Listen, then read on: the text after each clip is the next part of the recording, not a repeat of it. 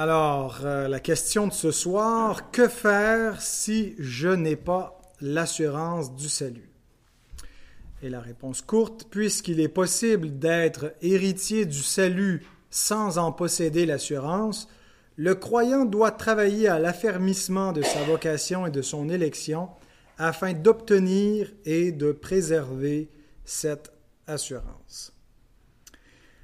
Alors, euh, l'absence d'une assurance du salut peut euh, s'expliquer pour différentes raisons. Euh, premièrement, ça peut être dû à une compréhension superficielle de l'Évangile ou de croyances erronées qui affectent la compréhension du salut.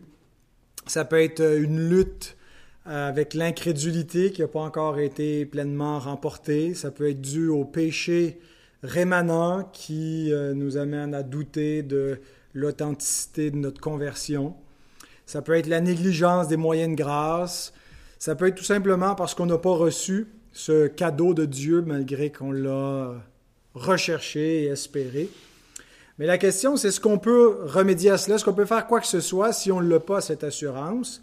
Et le paragraphe 3 du chapitre 18, je pense, répond à finalement cette question. On va lire euh, l'ensemble du paragraphe 3. Cette assurance infaillible n'appartient pas à l'essence de la foi. Aussi, un vrai croyant peut-il attendre longtemps et affronter de nombreuses difficultés avant d'y avoir part. Cependant, étant rendu capable par l'Esprit de connaître les dons gratuits que Dieu lui a faits, il peut, sans révélation extraordinaire, par le bon, le bon usage des moyens ordinaires, y parvenir. C'est pourquoi il est du devoir de chacun de s'appliquer à affermir son appel et son élection, afin que son cœur soit rempli de paix et de joie dans le Saint-Esprit, d'amour et de reconnaissance pour Dieu, de force et de belle humeur dans les tâches d'obéissance, les fruits même de cette assurance qui est bien loin d'incliner les hommes au relâchement.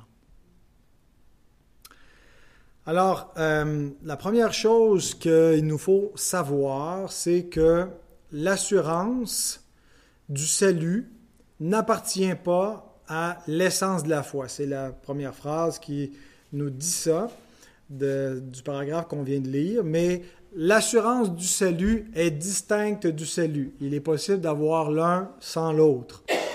De la même façon qu'il est possible d'être en pleine santé et pourtant de penser que ça va pas, qu'on est malade, puis qu'on va mourir, d'être un peu hypochondriaque. on peut être un peu hypochondriaque spirituellement aussi. Euh, le salut, c'est un statut objectif qu'on possède par la foi et ce n'est pas un état subjectif qu'on ressent dans son cœur. Être sauvé, c'est un statut qu'on possède par la foi objectivement. C'est pas premièrement quelque chose qu'on ressent subjectivement. Et donc, ce qui explique que c'est possible d'avoir le salut sans nécessairement ressentir euh, automatiquement une paix de cela. Bien sûr que dans bien des cas, il en découle une paix, une joie, mais le, le salut, c'est distinct de l'assurance. C'est pas euh, euh, un, état subjectif dans lequel on sent, c'est un, un, statut objectif. Donc, on peut l'avoir sans rien ressentir de particulier en termes d'assurance.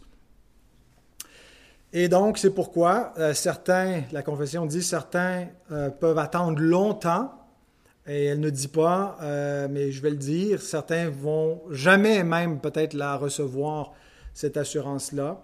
mais je pense que c'est implicite dans la compréhension. Il y en a qui, me font des yeux, là. Mais donc, c'est possible de d'attendre longtemps euh, et euh, de chercher toute notre vie à l'avoir.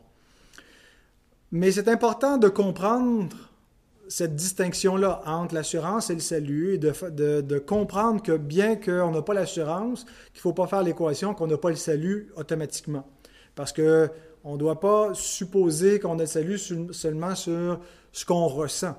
Euh, Et si on fait pas, si on ne comprend pas cette distinction entre l'assurance et l'essence de la foi, c'est-à-dire si on ne comprend pas que l'assurance du salut n'est pas essentielle au salut, bien, euh, ce qui risque d'arriver, c'est qu'on va probablement se focaliser sur notre propre foi pour l'examiner dans tous les sens, sur toutes les coutures, pour voir c'est quoi le problème avec notre foi. On va euh, examiner euh, l'absence de notre assurance, puis tenter de l'expliquer, alors que l'Écriture nous dit que ce qui peut préserver notre âme de la lassitude, du découragement, c'est de porter les regards sur Christ. Hébreu 12, 3 nous dit ça exactement, hein, que euh, en, portant, en considérant Christ, bien, on ne va pas se lasser l'âme découragée, mais lorsque on, ne comprend pas cette distinction entre le salut et l'assurance du salut, bien, on, porte toute notre attention non pas sur Christ, mais sur nous-mêmes. Et donc, ça fait un cercle vicieux plutôt que de nous délivrer.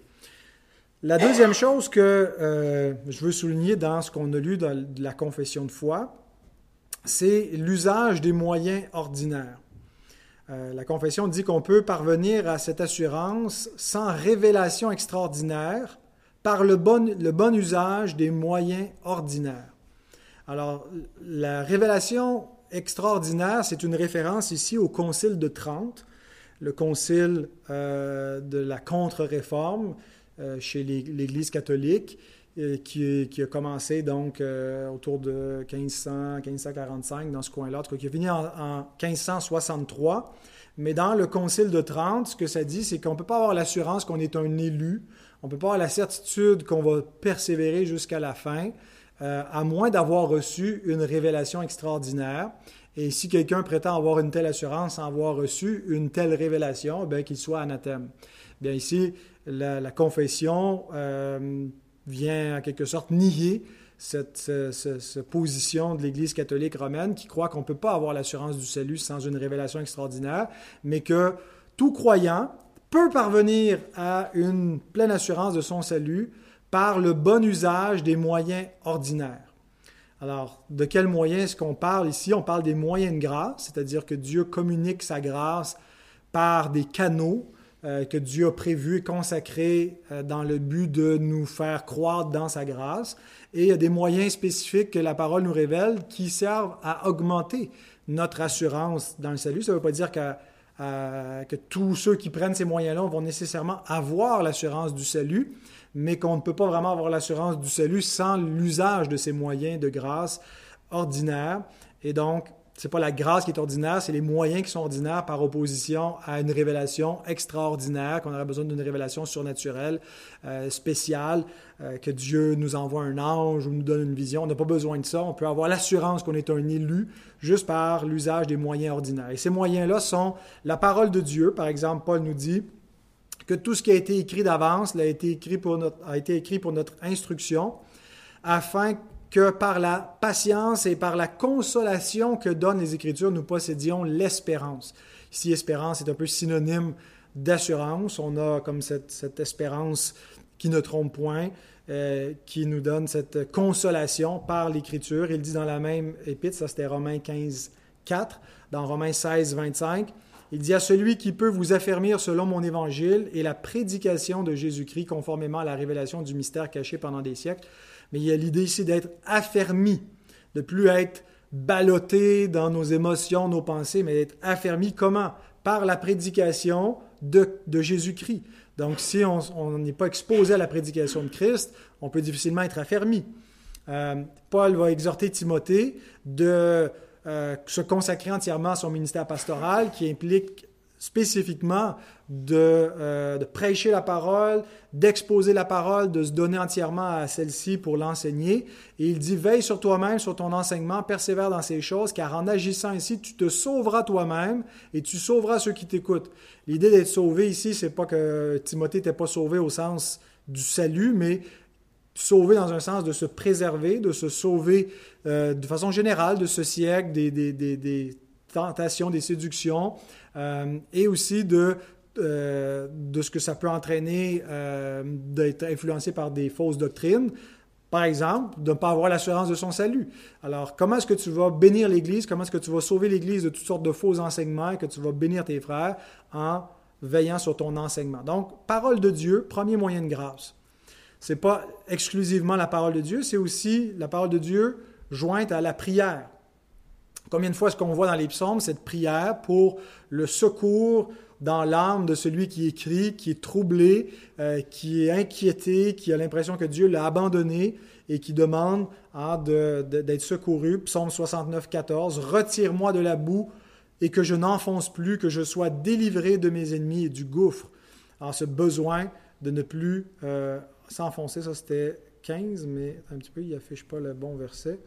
Euh, c'était plutôt le verset juste avant, 14. Mais je t'adresse ma prière, ô Éternel, que ce soit le temps favorable, ô Dieu, par ta grande bonté, réponds-moi en m'assurant ton secours. Donc, on voit ici l'exemple du psalmiste qui prie pour être secouru et avoir l'assurance du secours de Dieu, du salut de Dieu. Euh, on peut faire cette même prière que ce, Père euh, qui s'écrit je crois, viens au secours de mon incrédulité. Alors il prie à Christ, il s'écrit à Christ qui est devant lui en lui disant, euh, oui, je suis incrédule parce qu'il l'a dit juste avant, si tu peux quelque chose, aide-nous. Jésus dit, si tu peux, tout est possible à celui qui croit. Je crois, viens au secours de mon incrédulité. Alors cette prière est pour tous les incrédules. Euh, on peut faire cette même prière des apôtres. Luc 17,5 qui dit, les apôtres dirent au Seigneur, augmente-nous la foi prier pour que Dieu augmente notre foi. Et euh, ce n'est pas juste pour nous-mêmes, mais on prie aussi pour ceux qui ont une foi faible, pour que Dieu leur augmente la foi, comme faisait l'apôtre Paul. Il écrit aux Éphésiens, Éphésiens 3, 14 à 19, il dit, à cause de cela, je fléchis les genoux devant le Père. Qu'est-ce que ça veut dire sinon qu'il prie? Hein, il s'incline, il se met à genoux devant Dieu, de qui toute famille dans les cieux et sur la terre tire son nom, afin qu'il vous donne, selon la richesse de sa gloire, d'être puissamment fortifié par son esprit dans l'homme intérieur, en sorte que Christ habite dans vos cœurs par la foi, étant enraciné, fondé dans l'amour, euh, que vous puissiez comprendre avec tous les saints quelle est la largeur, la longueur, la profondeur, la hauteur, et connaître l'amour de Christ qui surpasse toute connaissance, en sorte que vous soyez remplis jusqu'à toute la plénitude de Dieu. Alors la, la prière de Paul pour l'Église, c'est justement cette assurance, c'est cette, assurance qui repose dans une compréhension de l'amour de Dieu. Donc, c'est accompagné avec la prédication de cet amour dans l'Évangile, mais lorsqu'elle est exposée, qu'elle est enseignée et qui est accompagnée par la prière, c'est quoi le résultat pour l'Église sinon que de connaître la profondeur, la largeur, la grandeur de l'amour de Dieu et d'y trouver vraiment tout son réconfort? Ensuite, troisième moyen de grâce, le repas du Seigneur. 1 Corinthiens 10, 16. Euh, la coupe de bénédiction que nous bénissons n'est-elle pas la communion au sang de Christ? Le pain que nous rompons n'est-il pas la communion au corps de Christ? C'est plus qu'un simple mémorial qu'on fait, c'est une communion. Il y a quelque chose de spirituel qui se passe lorsqu'on mange le pain, lorsqu'on boit la coupe, lorsqu'on le fait en Église et on est en communion avec Christ qui est vivant. Par ce moyen-là, il nous fortifie et il nous a donné, il nous a dit, faites ceci en mémoire de moi pour nous garder en communion avec un Christ qui n'est pas absent, qui est présent et qui est vivant. Euh, il dit un peu plus loin dans la même épître, chapitre 11, verset 26, car toutes les fois que vous mangez ce pain et que vous buvez cette coupe, vous annoncez la mort du Seigneur jusqu'à ce qu'il vienne.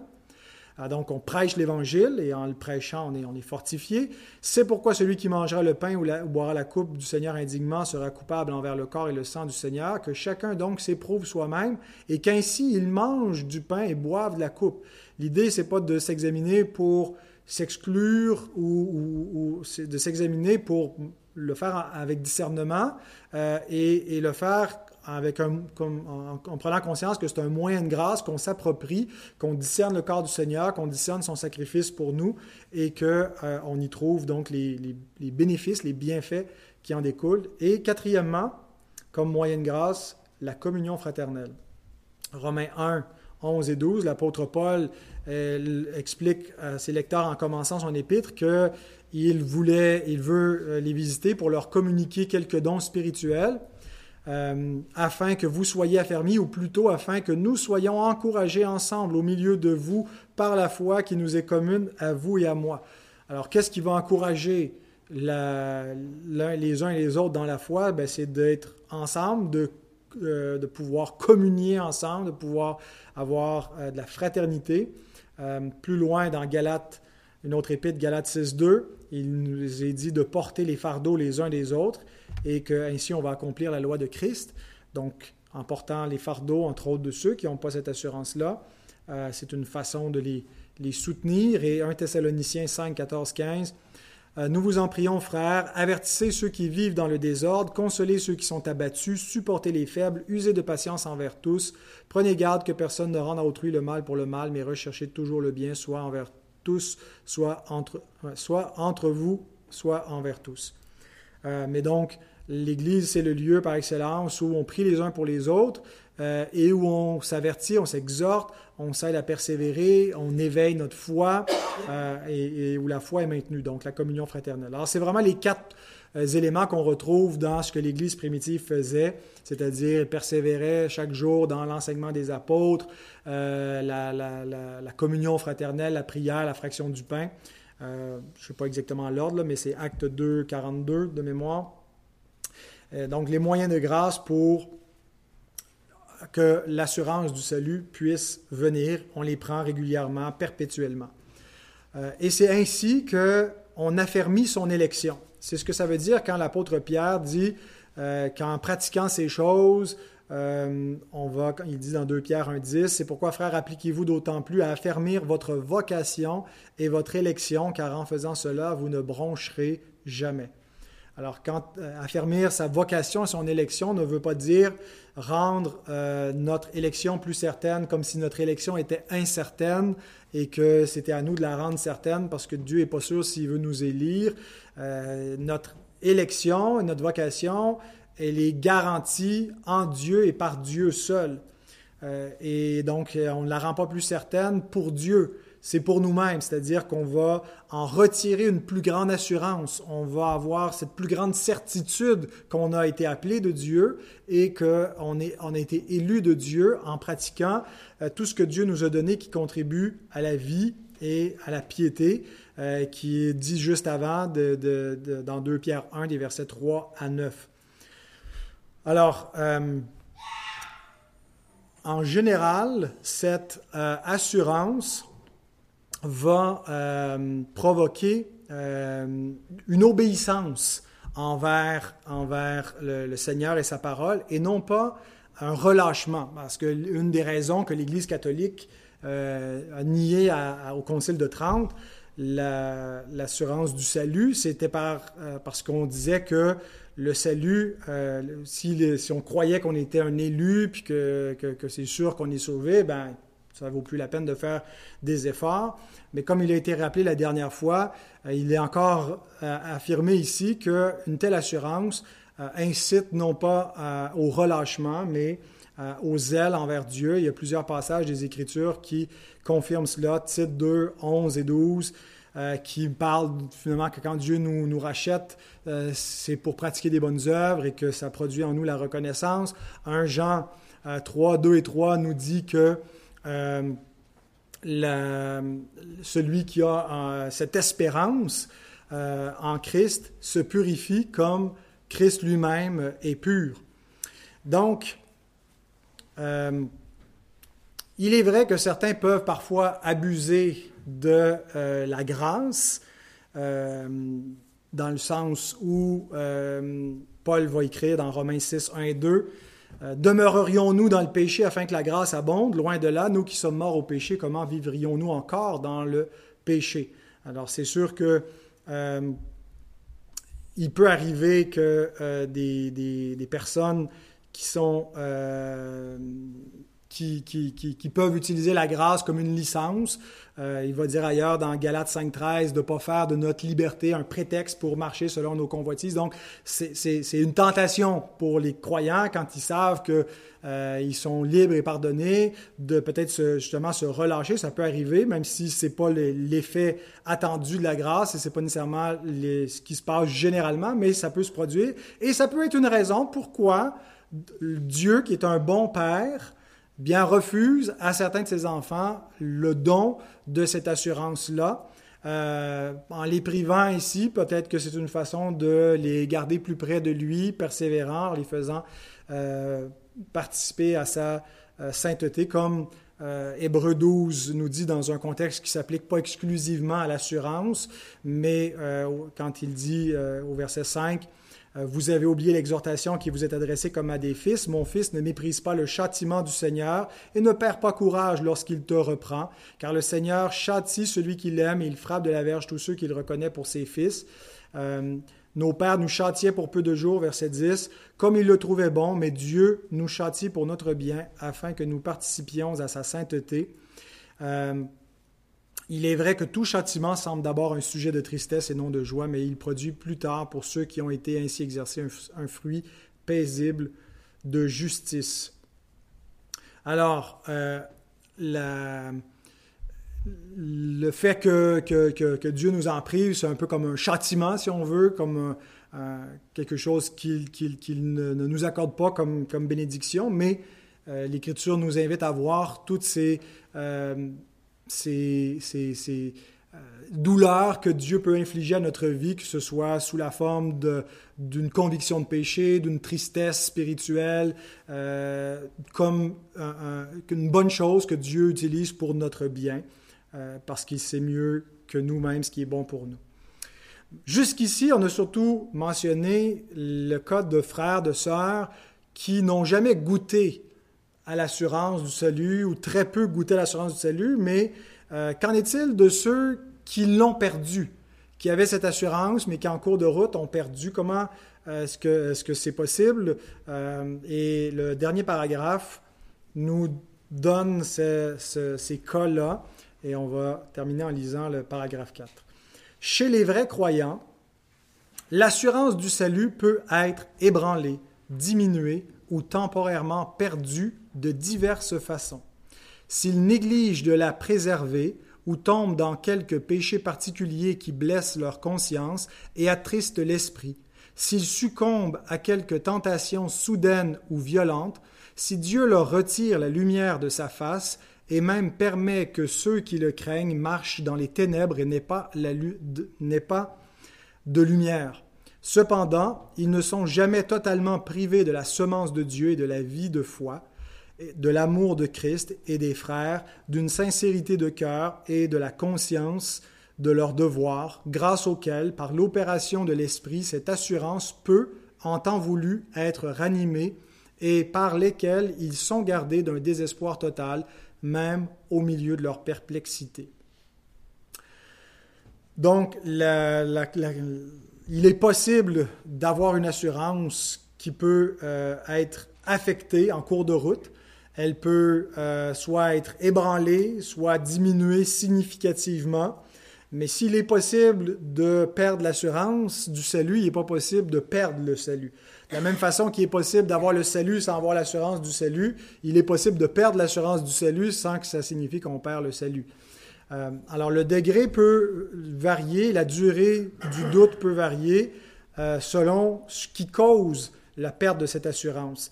Et il y a différentes choses qui sont soulevées par la confession de foi, comme la négligence de la communion avec notre Seigneur, négligence des moyens de grâce qu'on a mentionné plus tôt. Mais le, texte preuve qui a été donné, je le trouve intéressant. C'est un texte du Cantique des Cantiques. C'est rare qu'on euh, cite ce, texte-là. Mais euh, c'est, euh, en tout cas, il peut à tout le moins servir d'illustration si, on ne comprend pas cela comme une parabole de notre euh, notre relation avec Christ comme l'époux céleste et la bien-aimée, mais euh, ça nous dit ici, j'étais endormi, mon cœur veillait, c'est la voix de mon bien-aimé qui frappe, ouvre-moi, ma sœur, mon ami, ma colombe, ma parfaite, car ma tête est couverte de rosée, mes boucles sont pleines de gouttes de la nuit. J'ai ôté ma tunique, Comment la remettrai-je? C'est ce qu'elle répond?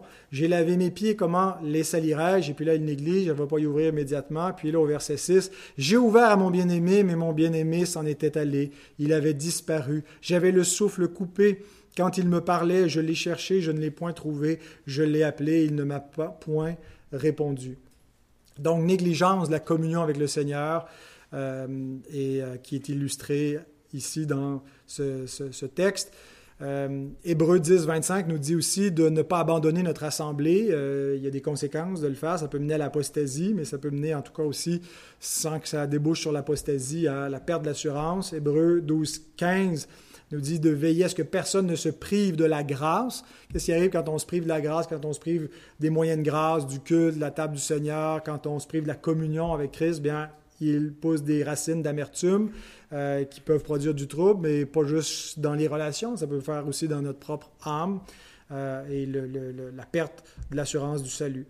Euh, autre cause qui peut amener à la perte de l'assurance, c'est des péchés particuliers qui blessent la conscience et attristent l'esprit. Rappelons-nous de David, hein, sa vigueur n'était plus que sécheresse comme celle de l'été parce qu'il luttait avec son péché qu'il n'avait pas confessé. Et puis, alors, on pense aussi à ce cas de, l'adultère dans la première épître aux Corinthiens, qui a été châtié par le Seigneur par le biais de l'Église du Seigneur, par la discipline, et puis euh, qui a été euh, affecté fortement par cela. Et Paul écrit dans la deuxième épître aux Corinthiens, chapitre 2, versets 6 et 7, Il suffit pour cet homme du châtiment qui lui a été infligé par le plus grand nombre, en sorte que vous devez bien plutôt lui pardonner et le consoler de peur qu'il ne soit accablé par une tristesse excessive. Ils l'ont temporairement livré à Satan, livré dans le monde, hors du royaume de Christ en l'excommuniant de l'Église. Mais puisqu'il s'est repenti, euh, il dit, ben, faut pas l'accabler par une tristesse excessive. Et on voit cet homme que par ce péché qui a blessé sa propre conscience, il a attristé l'esprit, mais ce n'était pas un, inconverti, parce que l'inconverti serait demeuré dans son état de péché, lui s'est repenti. Euh, ça peut être aussi, troisièmement, de grandes tentations. Lorsque survient une tentation, une tentation qui dure en particulier dans le temps, ça peut ébranler notre assurance. Pensons à Asaph dans le psaume 73 qui dit mon pied allait fléchir, mes pas étaient sur le point de glisser, car je portais envie aux insensés en voyant le bonheur des méchants. Puis il continue en décrivant la condition des méchants. Mais il décrit ensuite au verset, à partir du verset 13 l'effet que ça avait sur lui en disant C'est donc en vain que j'ai purifié mon cœur, que j'ai lavé mes mains dans l'innocence. Chaque jour, je suis frappé tous les matins, mon châtiment est là. Si je disais, je veux parler comme eux, voici, je trahirais la race de tes enfants. Quand j'ai réfléchi là-dessus pour m'éclairer, la difficulté fut grande à mes yeux, jusqu'à ce que j'ai pénétré dans les sanctuaires de Dieu et que j'ai pris garde au sort final des méchants. Mais il allait tomber. Azaph. Il était ébranlé, il se disait c'est en vain de marcher comme un juste, de renoncer à soi-même, euh, de mortifier son péché. Euh, jusqu'à ce que Dieu le ramène à l'ordre en entrant dans le sanctuaire, en revenant à la parole de Dieu. Mais pendant un temps, la tentation était forte et ça a troublé sa quiétude de, croyant, de se dire, à quoi bon tout ça, à quoi bon ce combat que je mène contre moi-même, euh, c'est peine perdue. Mais euh, donc une grande tentation, et, il y en a toutes sortes dans la, la vie du croyant, peuvent parfois venir troubler notre assurance, ou lorsque Dieu cache sa face. Il peut le faire à cause d'un péché ou des, choses qu'on a mentionnées, qu'on a négligé la communion avec lui, ou simplement pour nous éprouver. On retrouve les deux cas dans la Bible. Psaume 38, Éternel, j'ai crié à toi, j'ai imploré.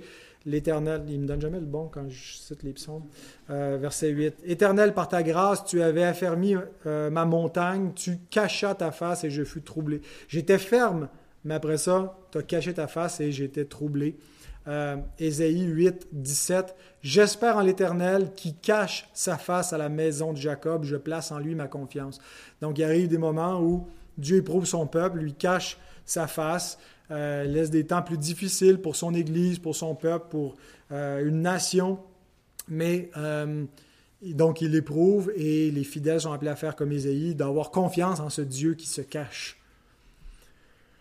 Mais euh, la confession termine en nous disant que malgré tout cela, malgré l'absence d'une assurance, qu'on ne l'ait jamais eue ou qu'on l'ait perdue ou amoindrie en chemin, on n'est jamais totalement dépourvu des effets de la grâce de Dieu dans notre vie. Et on peut les, constater même objectivement, même quand on ne retire pas une assurance du salut qu'on professe. Euh, et ce que la confession nous dit, c'est que la semence de Dieu demeure en eux pour préserver la foi et l'obéissance.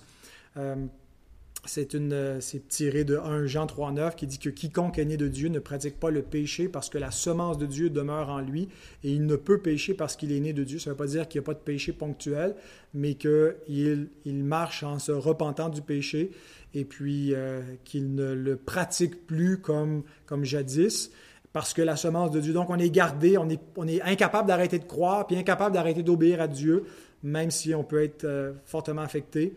Luc 22, 32, euh, J'ai prié pour toi afin que ta foi ne défaille point, et toi, quand tu seras revenu, affermis tes frères. Donc, Pierre qui est tombé, Pierre qui a été ébranlé dans son assurance, mais Christ prié pour lui et il a été restauré.